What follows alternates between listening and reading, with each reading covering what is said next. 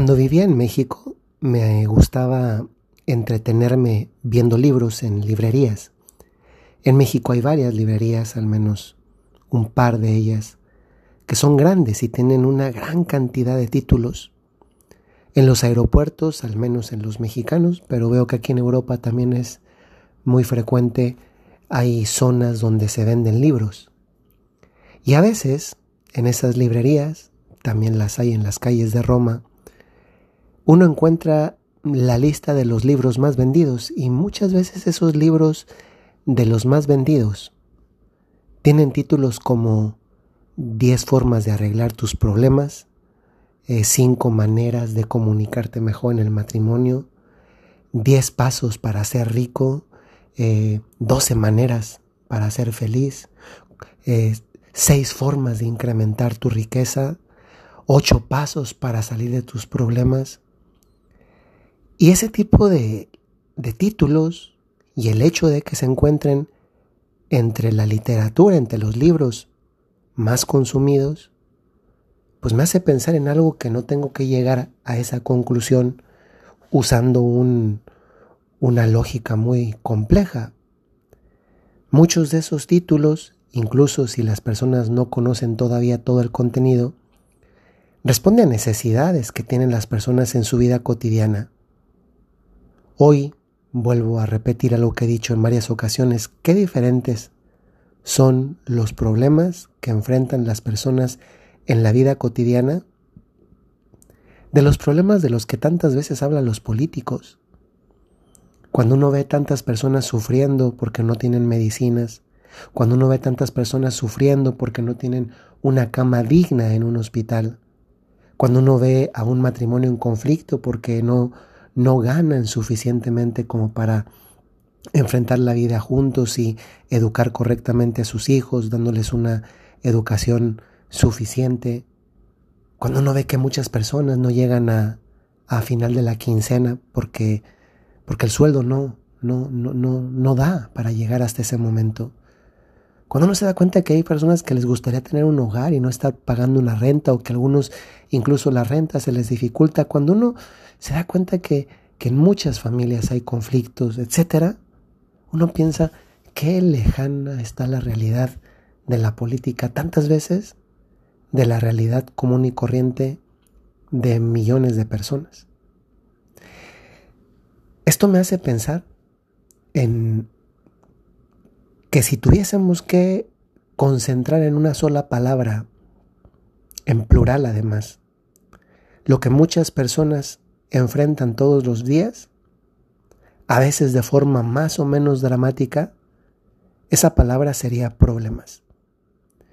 Y hoy, aunque yo tengo la limitación de dirigirme a una comunidad muy grande, que son ustedes quienes escuchan, y a quienes hoy también quiero agradecerles mucho el que día con día escuchan este podcast, podcast que yo pongo en las manos del Señor para que sea Él el que deje un mensaje, una reflexión, un aliento, una fortaleza para continuar su camino cotidiano.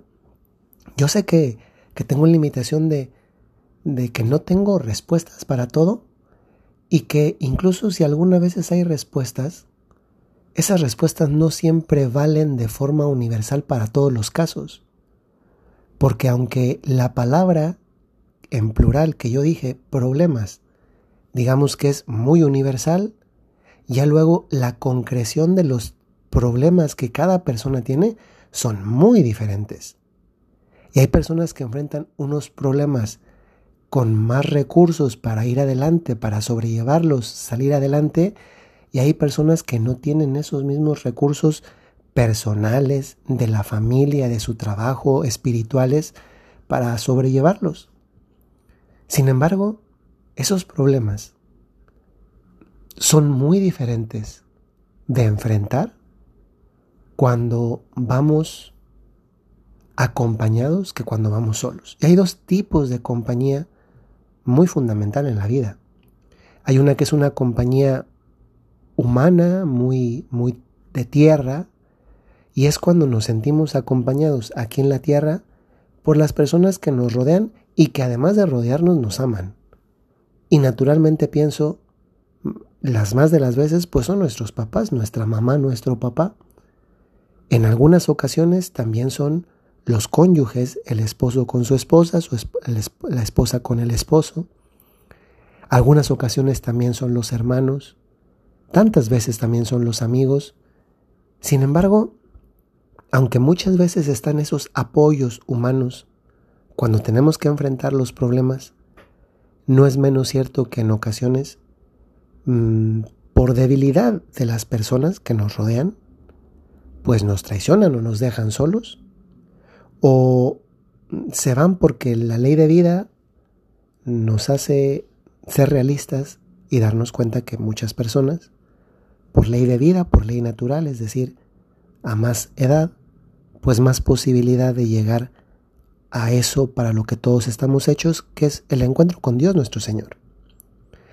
Y a veces nos quedamos aparentemente solos porque esas personas que antes con su cariño nos ayudaban y convertían ese cariño, a veces sin nosotros darnos cuenta, a veces sin ellos darse cuenta, en una especie de bastón para ir adelante en el camino a pesar de las vicisitudes, de los problemas, pues en un momento de la vida ya no están.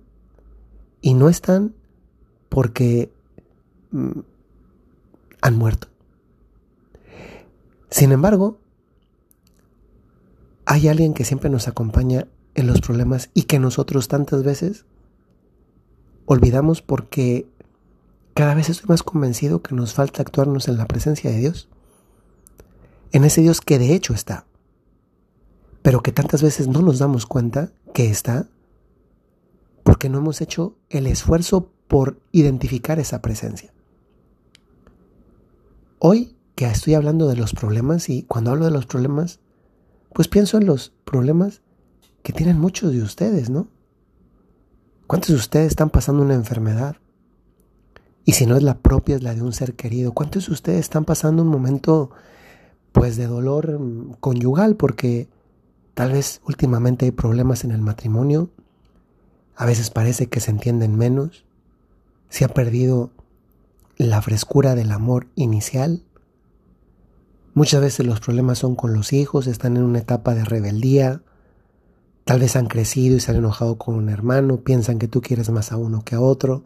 A veces estás peleado con tus hermanos porque, pues, tal vez algo detonó un conflicto, algún malentendido. A veces son los cuñados que también se involucran, a veces son las herencias, a veces son los conflictos entre primos, tantos tipos de problemas. Tal vez has sufrido algo que, nunca has contado a nadie y ese es tu problema que vienes arrastrando desde hace mucho tiempo. ¿Cuántas veces los problemas se hacen pesados, verdaderamente pesados? Porque no tenemos con quién compartirlos. Porque creemos que nos hemos quedado solos porque se nos han adelantado al encuentro con Dios aquellas personas que nos servían de sostén. O porque Tal vez tenemos algo que no hemos arreglado con Dios nuestro Señor. Algunas veces también podemos llegar a pensar que, que no sabemos cómo, cómo llevar los problemas a Dios. Y hoy también quiero hablar de eso. Porque si hace mucho que tú no has orado, es decir, que no has hablado con Dios, porque miren, a ver, orar es hablarle a Dios y hablarle a Dios es con, con lo que llevas, con todas tus cualidades y también con todas tus miserias. Es hablarle a Dios, es ponerte en, su presencia, reconocer que lo tienes delante y hablarle como le hablarías a cualquier otra persona, aunque en este caso no es cualquier otra persona, es Dios. Hoy quiero decirte esto. Y te pido que en este momento le pidas a Dios la gracia, Señor. Esto que va a decir ahorita el Padre Mujica, por favor, grábamelo en mi corazón, lo necesito, independientemente de cuál es el problema o independientemente incluso si en este momento no tienes un problema. Y es esto. Cuando oras, cuando oras tus problemas con Dios, Él te contesta siempre. Incluso si a veces tú no logras escucharlo por el alto volumen, de esos mismos problemas. Sí, cuando tú le hablas a Dios de tus problemas, cuando oras tus problemas con Dios, siempre contesta. Te lo repito, siempre contesta. A veces no escuchas, a veces no escuchamos, porque está más alto el volumen de nuestros problemas que la voz de Dios. Y ojo, el problema no es que Dios tenga que subir el volumen. El problema es que tienes que bajarle el volumen a los problemas. Y lo que te contesta el Señor es lo más maravilloso que puede escuchar una persona en una situación de problemas. Porque lo que Dios te contesta es esto. Desde ahora, tus problemas son también míos. Dios se apropia de tus problemas. Ya no son tus problemas solamente. Sí, todavía son tuyos. Pero desde ese momento ya no son solo tuyos. Y esa respuesta que da Dios cuando oras tus problemas, desde ahora tus problemas son también míos, esa respuesta da tanta paz y fuerza. Es tan poderosa. Porque a partir de ese momento eres consciente de que ya no estás solo contra todo lo que te aflige. Sí, el problema no ha desaparecido.